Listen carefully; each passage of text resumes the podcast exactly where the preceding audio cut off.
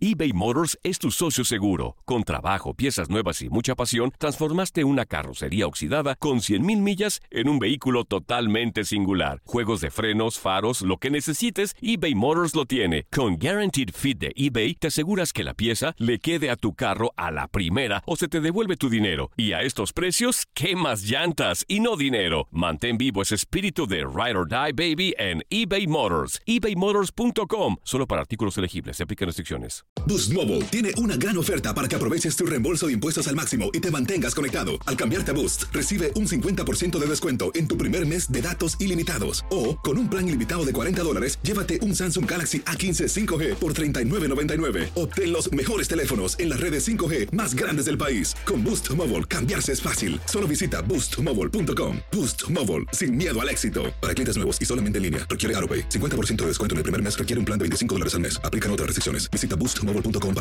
El verano llega con nuevos sabores a The Home Depot. Encuentra ahorros en asadores, como el Next Grill con cuatro quemadores de gas propano ahora en compra especial, a solo 199 dólares.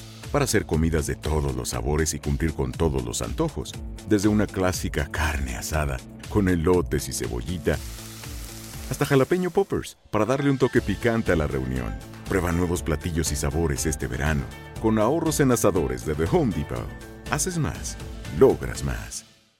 This is the story of the one. As head of maintenance at a concert hall, he knows the show must always go on. That's why he works behind the scenes, ensuring every light is working, the HVAC is humming, and his facility shines. With Granger's supplies and solutions for every challenge he faces, plus 24 7 customer support, his venue never misses a beat. Call quickgranger.com or just stop by. Granger, for the ones who get it done. La pasión de los deportes y las notas más relevantes del día, aquí, en lo mejor de tu DN Radio Podcast.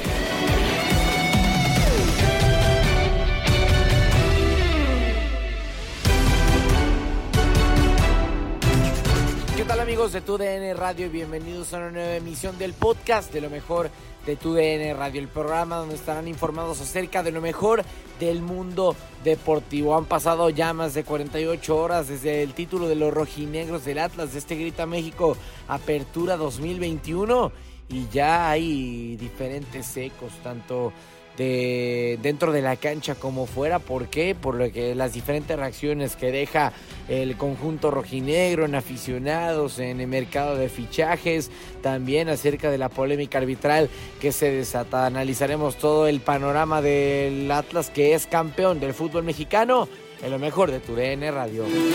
Comenzamos en Fútbol Club porque Anacati Hernández visitó el programa para hablar acerca del título del Atlas. Título rodeado de polémica porque se habla de supuestas ayudas arbitrales o mucha gente ha dicho que eh, las decisiones del VAR y de los árbitros han favorecido al conjunto rojinegro a lo largo de sus eliminatorias. Eh, para esto justamente hablan Gabo Sainz, hablan Reinaldo Navia y Anacati Hernández en Fútbol Club, en lo mejor de tu Radio. Para empezar, Anacati, antes de escuchar a Bricio, eh, ¿tú tienes dudas de que haya sido un título legítimo del Atlas? No, yo no tengo dudas que, que Atlas ganó de manera legítima el, el título y que fue el, en el que en la cancha más lo, lo defendió, ¿no? Eh, pero sí creo que habría que diferenciar y separar la parte futbolística de, de la parte extracancha, ¿no? Porque para mejorar el fútbol mexicano también tienes que analizar las, las circunstancias que influyen y creo que hay seis, seis jugadas puntuales durante la liguilla, tres que, pueden ser sujetas a, a, errores arbitrales o a polémicas que pudieron haber influenciado eh, los diferentes resultados, ¿no? Eh, no dudo del, de lo que mostró Atlas durante el torneo y durante la liguilla y por ende es total y legítimo campeón. Pero sí la otra parte se tiene que analizar porque evidentemente hubo fallos y hubo fallos que, que terminan por, por manchar de alguna manera el camino que no tendría que, que haberse manchado. Figura, ¿usted tiene dudas de lo que pasó con el rojinegro en el camino al título? Eh, bien lo dice Anacati, ¿no? Eh, hay puntos importantes. Uh -huh. eh, no es solo de la final, sino que viene desde el partido con Monterrey. Claro. Ese penal que no existe nunca con, sobre el Hueso Reyes. Uh -huh. Luego pasa lo de Dineno, uh -huh. el penal, la expulsión. son cosas muy puntuales y el gol de la final. Correcto. Que realmente termina, para mí, estando fuera de lugar. Para mí estaba en fuera de lugar. Creo que, no digo que no lo merezca el conjunto rojinegro porque sí hizo los méritos, luchó, gustando o no gustando su estilo o su forma de jugar dentro del campo, pero es un equipo que fue inteligente. En la mayoría de los partidos siempre se preocupó de mantener el cero, de ser un equipo muy ordenado en la parte defensiva, que creo que fue mejoró mucho. Sí. Que fue uno de los equipos que realmente menos goles le metieron. Y, y bueno, terminó llegando de esa forma a la final y ganando y sacándose esa malicia, ¿no? Después de 70 años de, de no ganar un título. Y lógico que sí iban a hablar este tipo de situaciones ya terminado, pero ¿qué sacas con hablar, con reclamar?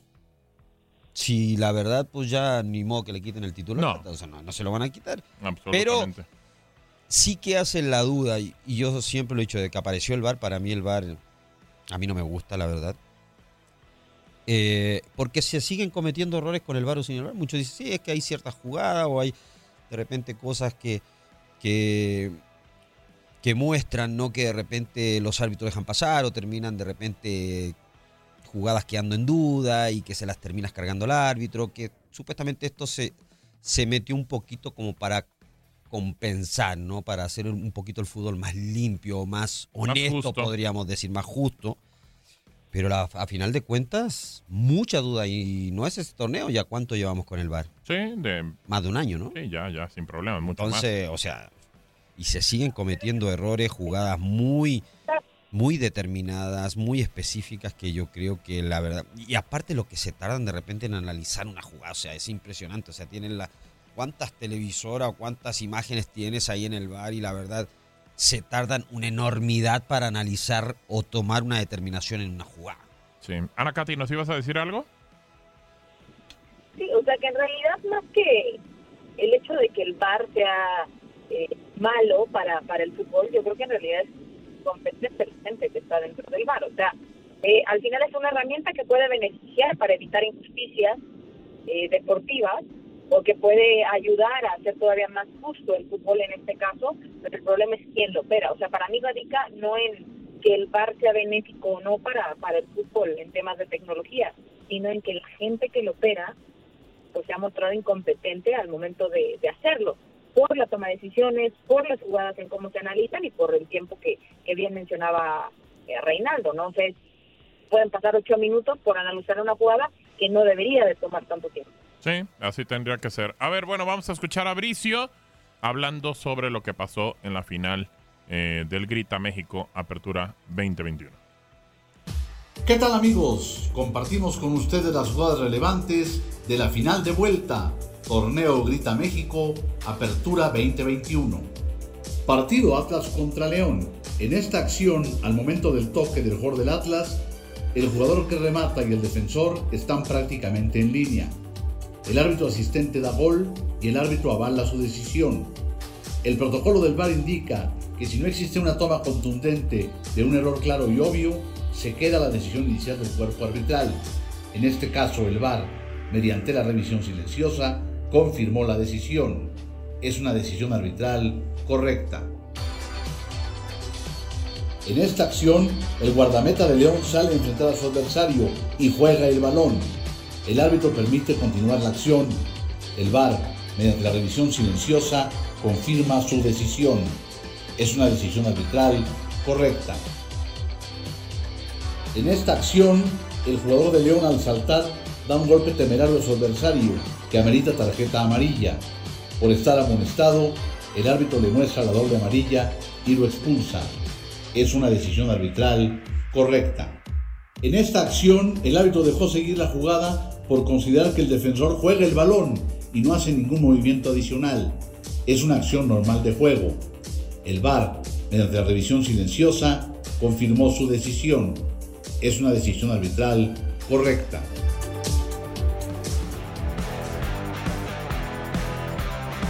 Pues todo correcto, digo, mm, todo, todo correcto. Todas son decisiones correctas, Anacati. Pues entonces no sé para qué nosotros formamos polémica. Este, la, la, la realidad es que duda también en la, la forma en cómo ha llegado la autocrítica por parte de, de la comisión de arbitraje, con Arturo Bricio, que creo que eh, es una persona que por lo menos mientras estuvo en los medios de comunicación siempre trató de ser analítico y autocrítico, ¿no? Dentro de, del medio, ¿no? Y, hacia los personajes, hacia las personas o personajes que, que tenían eh, cierto accionar. Entiendo que hay ciertas jugadas que podrían ser eh, ser buena o mala, ¿no? Como el caso del gol de Aldo Rocha. No hay una toma que evidencie de manera directa que es fuera de lugar, más allá de que todo apunta que lo es pero hay jugadas como la de Dineno, que, evidentemente esa es, es clara, entonces que, que semana con semana, perdón, vayamos tratando de rebuscar y de únicamente maquillar circunstancias que pasan, creo que, que termina por ser absurdo que salga a dar este tipo de análisis, mejor que no los dé, o sea, al final, si todo está bien, no tiene por qué dar explicación. ¿Qué piensa Rey? Pero, a ver, eh, dice Bricio que no hay una imagen clara que no, hay una imagen clara, claro. O sea, supuestamente el Barça tienen varias tomas donde tendría que darte, ¿no? La, imagen clara. Tendría que haber una, sí, o sea, deberían tener muchas tomas. Yo no entiendo por qué. A ver, luego empieza a correr en redes sociales una toma. Hay una de un, hay una rapero. Toma de, un rapero secano. no sé, pero esa foto empezó a... Sí. Que, realmente el jugador... Eh, y, sí, claro. o sea, eso yo no entiendo. Y cómo el VAR no que se ve que realmente está más adelantado el jugador de León y más aparte Rocha sabemos que venía saliendo del fuera de lugar. Claro, claro, claro.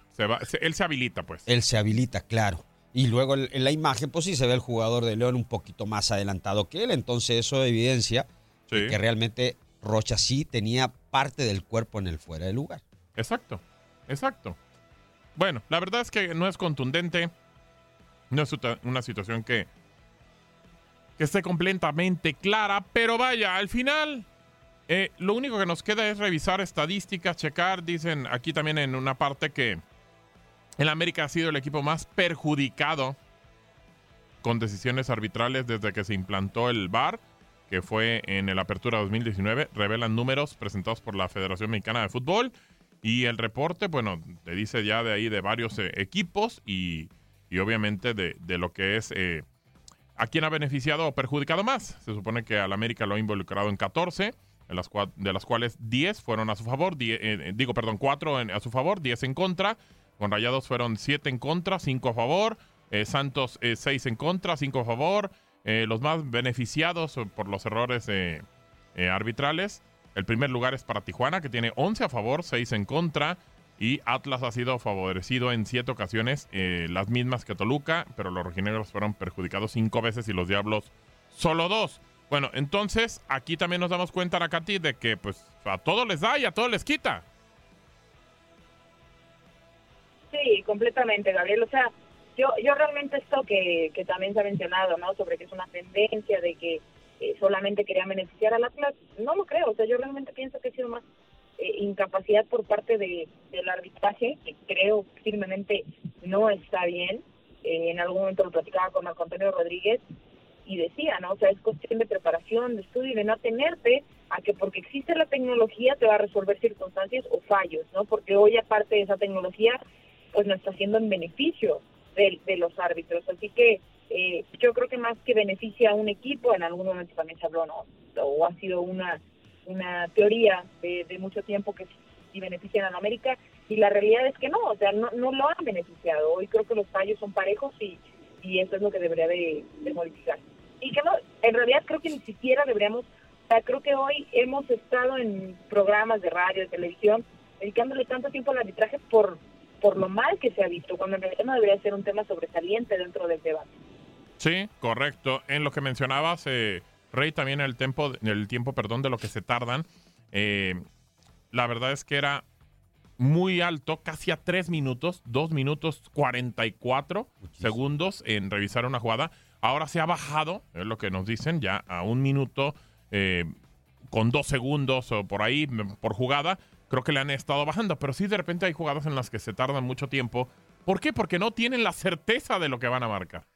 Sí, Sí, lo hemos visto en un montón de juegos, ¿no? Yo creo que si el VAR se pone es para que, a ver, a la primera jugada que haya dudas, a ver, ve a revisarla tú. Sí, sí, sí. Porque muchos se quedan de repente esperando lo que dicen, el, el, alegate, ¿no? Que empiezan entre el árbitro y los del VAR. Claro. Ahí es donde se... Y a final de cuentas de repente pasan dos, tres minutos y... Ah, ahora sí la voy a ver. Sí. ¿Por qué no vas de una si tienes dudas? Claro. O el mismo bar tiene dudas de una decirle, ¿no? Y creo que ahí es donde de repente, una, enfrías también el partido. Claro. Le cortas el ritmo. Sí, señor. Y, y bueno, a final de cuentas, si tú estás convencido de una jugada, pues ya cóbrala de momento, ¿no? ¿Para qué esperar tanto? A, A- al ver, decirle al el ¿sabes qué? Yo, yo vi esto la- y estoy convencido. y estoy- Claro. yo voy a tomar la decisión y yo voy a cobrar lo que eh, yo quiero. Claro. Lo que Eres- yo eres el realmente- que manda en la cancha. Claro. Y si ya no estás convencido, pues ve y vela. Pero Sí. se tarda muchísimo. O sea, yo creo que todavía no están bien preparados o realmente no sé si los árbitros estén de acuerdo realmente con utilizar el VAR, ¿eh? Mm. Hasta ellos mismos yo creo que deben tener... eh, porque muchos de repente los exhiben, ¿no? Porque cobran Sí. algo y el VAR te, te determina otra cosa. Claro, claro. Y quieras o no, los termina exhibiendo un poco ante la gente. Y digo, la verdad, ahorita lo- dabas un punto interesante, Anacati. Creo, creo que independientemente de que nos digan que, que todo está correcto y demás y esas situaciones, la verdad nos damos cuenta de que el arbitraje está pasando por un mal momento, punto. Y es un mal momento mundial, o sea, tampoco, digo, a ver, en México, Sí, no, no solo de la Liga MX, no solo del... Claro. pero pero el, el arbitraje hoy está eh, siendo evidenciado y creo que en gran medida también es por la tecnología que hay, ¿no? Hoy hay, eh, y, lo, y lo decía el mismo Reinaldo, ¿no? O sea, al menos 16 cámaras que te pueden evidenciar dentro de una transmisión, eh, están las redes sociales, está toda esa mecánica que, que hace mucho más enfático eh, los errores que se pueden presentar dentro de una cancha. No es solo de México, pero sí creo que en México eh, no hay un árbitro que hoy sobresalga de los demás, ¿no? Como en su momento en, al mismo Vicio, luego a Chumbia, eh, a a Chiquimarco, eh, el mismo Chacón con sus polémicas, creo que creo que tenía su, su estilo y su forma, Morales. Hoy hoy no creo que haya un referente de esa forma que sepas que aunque pueda ser polémico va a generarte un buen arbitraje. Sí, así es, así ha sido y pues vamos a ver si puede el señor Bricio y encontrar con gente ahí en la comisión árbitros capaces que puedan estar en un partido de fútbol y también gente de bar que, que ayude. Bueno, a ver, Miquel Arreola, él dice que hay confianza en el arbitraje, vamos a escucharlo. El arbitraje pues es subjetivo y siempre generará, siempre va a generar opiniones encontradas.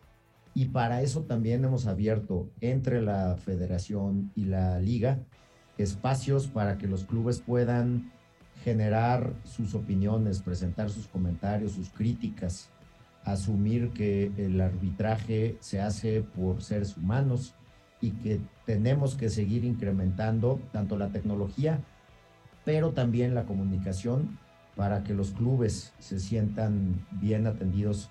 Las actuaciones de la liguilla me parecieron buenas. Estuve yo en el último partido, en la final. Creo que fue un compromiso donde el árbitro tenía pues estadio lleno, final del fútbol mexicano. Sin embargo, hizo una actuación o generó una actuación consistente, una actuación donde pudo con el partido, no solamente el árbitro, sino su equipo.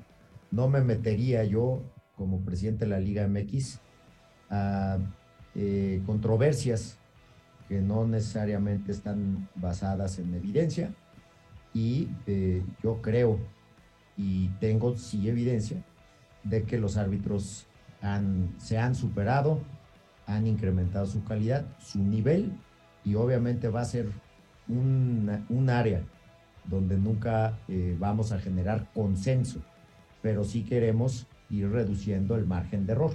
Lo que pasa en la cancha o lo que pasa en el estadio lo reportan o el árbitro o el comisario. Y a partir de eso se inician procesos donde se escucha todas las partes.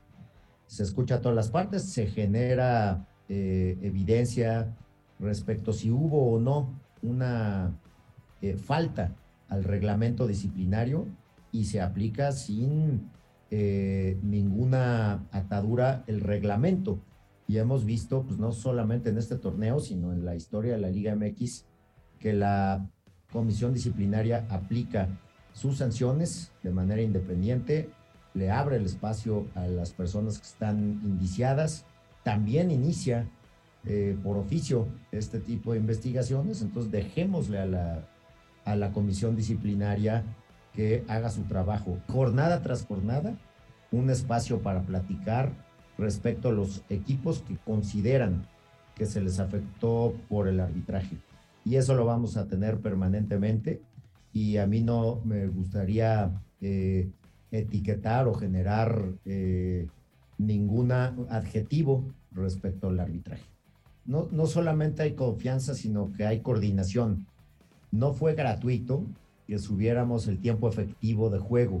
Se formó una mesa eh, a principios de este año, Paco, para revisar cuál era el peso específico del arbitraje en el tiempo efectivo de juego. Entonces, en esa mesa donde está la Federación Mexicana de Fútbol, donde está la Comisión de Arbitraje y donde está la Liga, pudimos eh, incidir en que el árbitro pudiera darle más continuidad al partido. Todos ustedes se han dado cuenta de eso. Además de que los árbitros están compensando más tiempo perdido. Y ahora pues también los árbitros nos van a seguir ayudando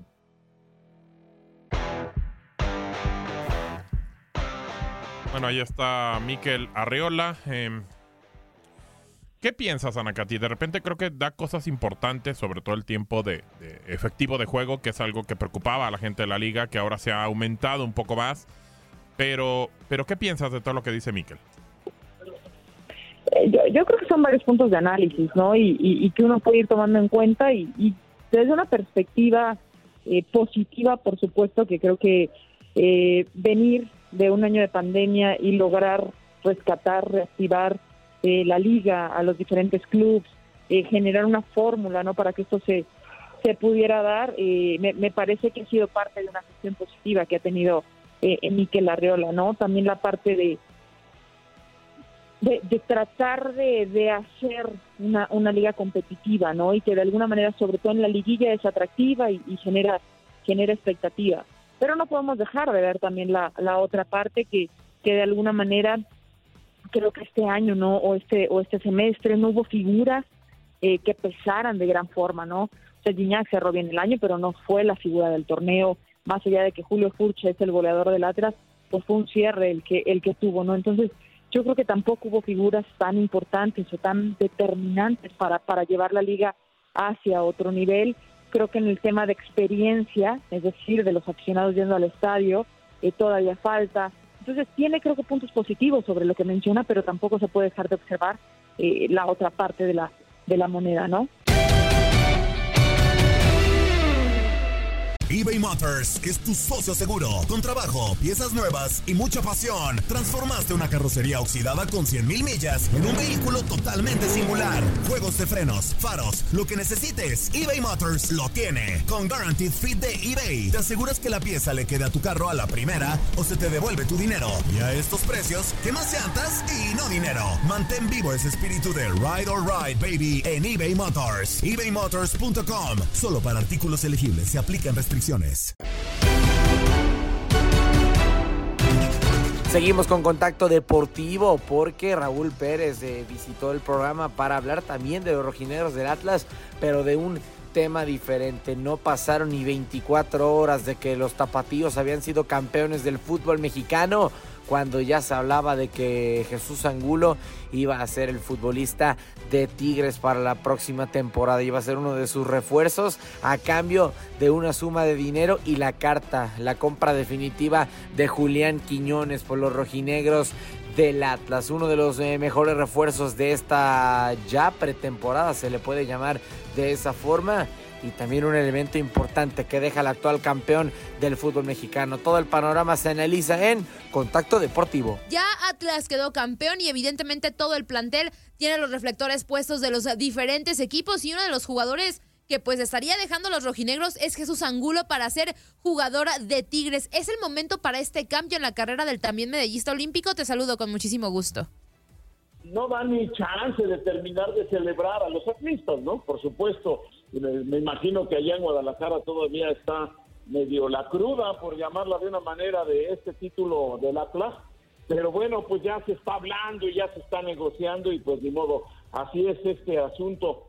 Mira, lo del Estecha Angulo, pues puede que el Atlas esté pensando en que lo puede sustituir, ¿no? Está ahí Gaby Aguirre, por ejemplo, que es un un joven, no tanto ya, estuvo en, la división de expansión, eh, eh, regresó al Atlas, a lo mejor están pensando eh, en dejarlo a él como titular, este, todavía está también por ahí Brighton Vázquez, ¿no? que, también es un buen central, a lo mejor podrían estar pensando en que ellos pueden sustituir a, al Stitch Angulo, hacer el movimiento de que, normalmente hacía de poner al Hueso Reyes como central y eh, como el tercer central, que ahí es donde jugaba el Stitch, y poner a Chalá ya de titular.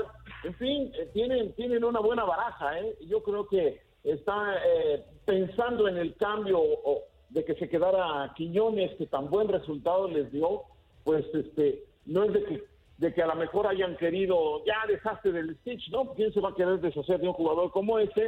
Eh, eh, además después de obtener el título, eh, ¿y qué título obtuvieron? Así que a mí me parece que este lo han pensado bien y si les conviene, pues lo van a hacer. Me parece que el Atlas piensa que le conviene hacer ese movimiento. No sé qué opinen ustedes y complementando, ¿no? A ver, es un jugador plurifuncional y como bien lo mencionas, que pocas veces se encuentra en el fútbol mexicano y que fue aparte pues pieza clave, ¿no? En el esquema de Diego Coca para este campeonato. Y, justamente dando línea a lo que nos eh, platica Raúl, eh, ¿quién gana más? Gana, eh, vamos, más Tigres al llevarse al, al Stitch Angulo. Atlas le conviene sí deshacerse de él para poderse quedar con Quiñones. Y también, ¿qué tanto crees que desmantelen a los rojinegros del Atlas? ¿Cómo ves eh, de entrada quién, quién sale más beneficiado con este movimiento? ¿Y qué tanto desmantelarán, perdón, los equipos al rojinegro? No, ojalá no lo desmantelen, imagínate, después de la campaña que hicieron y y que eh, la historia que hicieron ¿no? en, en, el fútbol mexicano y en la propia institución, pues no, ojalá, ojalá sea un movimiento porque se da, ¿no? Porque Tigres le conviene, pues claro que a, a lo mejor Tigres sale ganando un poco más porque eh, sus centrales ya también, eh, algunos ya van para afuera o ya tienen cierta edad y ya quieren renovar en esa zona y bueno, pues teniendo a Quiñones fuera, y teniéndolo como moneda de cambio, oye, pues dicen, ¿por qué no lo utilizamos? Y miren, nos traemos al Stitch. Yo creo que Tigres sale ganando más.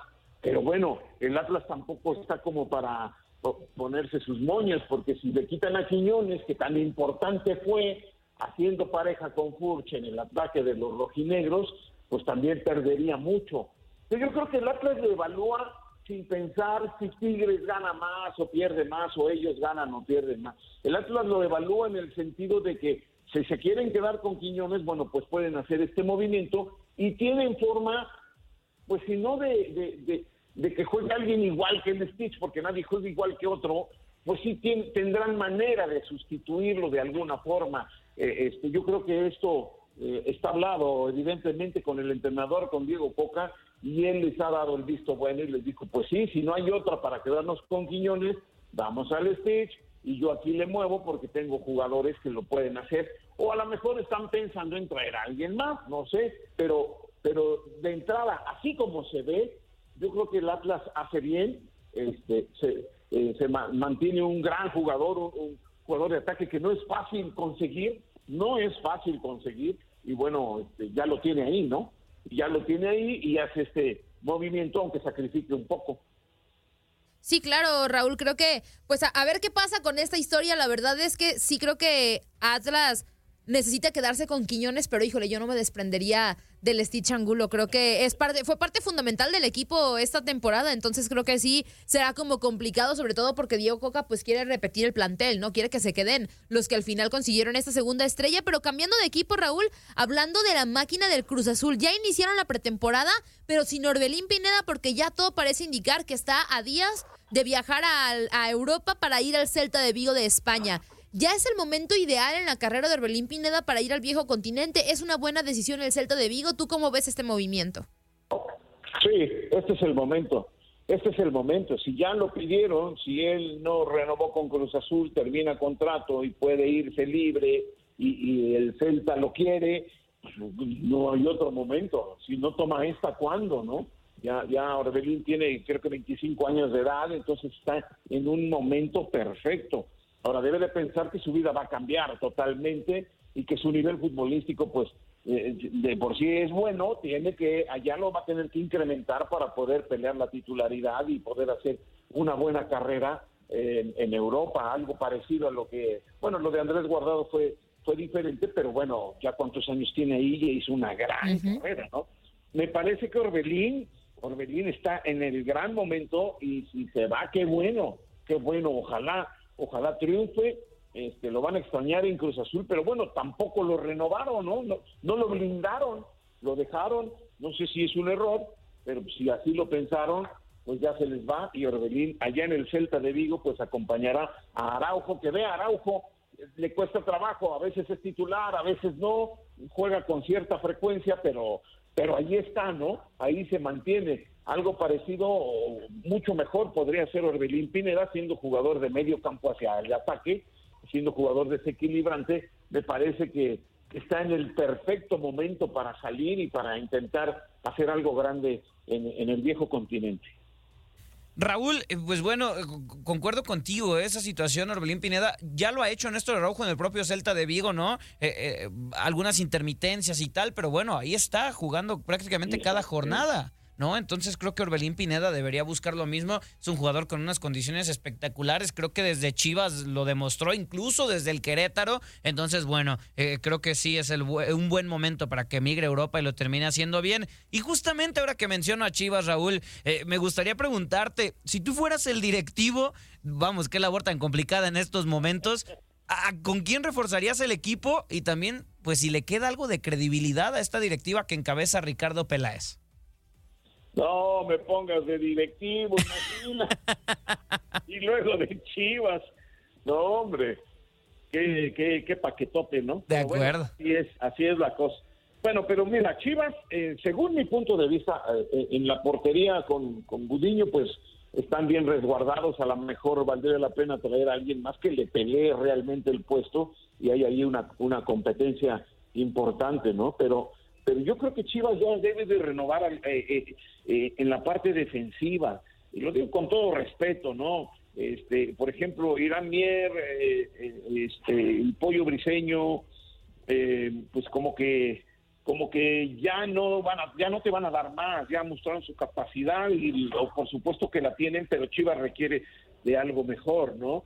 Este, está el joven Olivas, por ejemplo, que que apenas va surgiendo, que tiene mucho futuro, pero que todavía no puede considerarse el referente del equipo en la defensa central. Tiene al Chapito, tiene a Miguel Ponce, ya también pues con, una muy buena trayectoria, pero pues ya, ya también este se les va pasando el, eh, les va pasando el tiempo y a lo mejor para Chivas no no no me parece que, que pudieran mantenerse, pero bueno, ya es cuestión de, del Guadalajara. A mí me parece que ahí podrían corregir un poco, no mucho tampoco, pero sí, y sobre todo en el ataque. Necesitan un killer, pero ya, un killer. Eh, eh, y que no vendan o que no traspasen o que no cambien a, este, a Vega, Alexis Vega, por ejemplo, esa sería una, una buena, pero sí necesitan, necesitan traer un, un centro delantero, pues que haga goles, porque eso es lo que más le ha faltado al equipo del Chiverío. Es muy difícil tratándose de un mexicano, ¿no? ¿A quién traes? Eh, eh, ¿Quién es el, mejor anotador mexicano, no? El mejor anotador te hace cinco, seis goles por torneo. Está difícil para el Guadalajara, pero pero necesitan necesitan delantero y sobre todo un delantero centro que sea que sea explosivo en el área, porque si no van a seguir así juegan bien, a veces dominan, llegan muchas veces, pero si no anotan, no tienen los resultados que quieren. A mí me parece que es ahí donde más necesita buscar el Guadalajara. Y hablando, Raúl, del archirrival de las Chivas, las Águilas del la América, pues eh, ya es eh, prácticamente un hecho también que llega a Diego Valdés procedente de Santos. América deberá reforzarse más. Digo, parece que ya el tema Antuna Córdoba se cayó porque a Córdoba lo están buscando otros equipos. Pero realmente América necesita refuerzos considerando que el torneo que acaba de terminar, pues fue el líder toda la temporada. Sí, los eliminaron en liguilla, pero eso no, no indica que tengan un mal plantel. No, para nada. Y fueron el primer lugar del claro. regular, ¿no? Jugaron bien, jugaron bien sin ser espectaculares, pero pues jugaron bien. Eso nadie lo puede negar ya la liguilla fue otra cosa y pues los eliminaron, pero este sí, lo de Diego Valdés es una gran contratación, sin duda, Diego Valdés es un jugador que cualquiera quisiera tener. Entonces, eh, me parece que el América ha obtenido un jugador muy importante, porque fíjate, el mismo Córdoba, eh, eh, el, español este Álvaro Fidalgo, que juegan bien, no han terminado por ser ese ese 10 que necesita el América. Diego Valdés es muy completo, es un jugador que te crea juego, que tiene talento, que tiene llegada en el área, que tiene gol. Entonces, eso, eso no lo tenía o no lo tiene el América. A lo mejor Córdoba lo podía hacer, en un momento dado parecía que lo podía hacer, pero como que anda un poco despistado. Y luego con lo que se habló del cambio por Antuna, pues ahí se salió más y, y luego vienen los promotores y les llenan la cabeza de humo diciéndole que ellos están para jugar en el Real Madrid cuando pues, todavía ni terminan de afianzarse en un equipo, ¿no?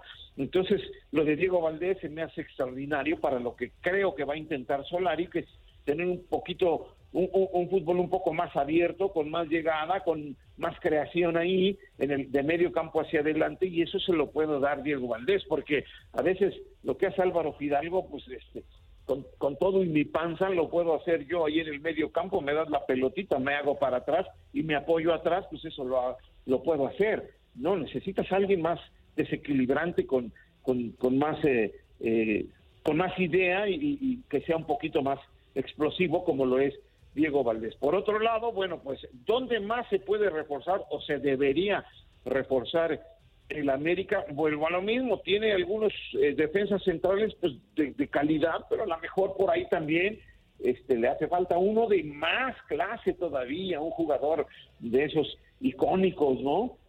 Vemos a Sebastián Cáceres, muy joven, uruguayo, un buen jugador, vemos a Emma Aguilera, vemos a Bruno Valdés, que no terminan por ser los líderes de este equipo como alguna vez lo fue. No, me estoy hablando, yendo muy lejos, pero bueno, Alfredo Pena o, o algo así, ¿no? Algo así se necesita en el América en cada línea. En la defensa no, me parece que no lo tiene, ya tiene a Diego Valdés y bueno, pues eh, por ahí, por ahí este, es donde yo creo que le hace falta un poquito al equipo de las Águilas del América, pero lo de Diego Valdés me parece estupendo para este equipo. Sí, esa conexión, ¿no? Esa conexión entre el medio campo y la delantera que le hizo falta a Santiago Solari, que Santos la tenía con Valdés y Gorriarán, pero por mucho, ¿no? Que fueron una gran dupla este torneo. Y, Raúl, no podíamos dejar de lado a tus Diablos Rojos del Toluca y tenerte aquí en Contacto Deportivo. Suena, suena fuerte. Y hace unos momentos platicábamos con Israel Romo. Las opciones que tiene Nacho Ambriz para reforzar. Ya se fue Rubén Zambuesa, pero suena que quiere al Takeshi Meneses, que quiere al propio Fernando Navarro y también, eh, pues, Ángel Mena es una de las opciones. ¿Crees que, que esta situación de traer gente que conoce Nacho Ambriz sea la mejor opción para el Toluca? Buscar por otro lado. ¿Cómo ves estos refuerzos en específico para los Diablos? No, pues no quiere nada Nacho Ambriz, imagínate. De acuerdo, de acuerdo. Casi no quiere nada, pero si el León los negocia, pues, y el Toluca puede, que puede, si el propietario quiere, puede, este, sería maravilloso. O sea, me parecen tres estupendísimos jugadores, sobre todo. A mí Ángel Mena se me hace un jugador diferente en esta liga mexicana. Nada más le falta constancia, le falta eh, que lo haga más frecuente. a mí se me hace totalmente diferente a lo que hay en el fútbol mexicano y si fuera más constante, estoy seguro que jugaría en Europa sin ningún problema. Si viniera el Toluca, no, sería maravilloso, ¿no? Lo de Fernando Navarro se dice, eh, este, ¿quién fue el otro? Ah, el Takeshi, no, muy buen jugador, el chileno también, extraordinario, fue fundamental en el sistema de Holland. No sé qué estén pensando en el León, si los van a negociar, bueno, a lo mejor ya tienen cómo sustituirlos, pero si el Toluca los trae, pues claro que va a ser bueno, porque Nacho Ambriz los conoce bien y porque va a intentar jugar más o menos como jugaba el León de Nacho Ambriz, que no cambió mucho con Holland, que no cambió tanto con este entrenador argentino, que fue muy inteligente en mantener a este equipo, mantener la base y simplemente eh, detallar lo que a él le pareció y la forma de trabajar. Pero lo de Nacho Ambriz, si logran traer a estos jugadores, pues sí me parece eh, exitoso. Lo de Rubens, pues ya sabemos, Rubens es un gran jugador, pero Rubens es para un equipo que, que, que va a depender totalmente de él. Rubens, por eso Ambriz no lo quiso en el León y no lo quiso en el Toluca, porque no hace la labor de equipo de, con esa dinámica, con esa intensidad con la que quiere Ambriz, y entonces por eso no, no lo quiso. Desde que llegó dijo, sí llego, pero no quiero a Rubens, porque Rubens es para un equipo que necesita un líder y que todos jueguen para él.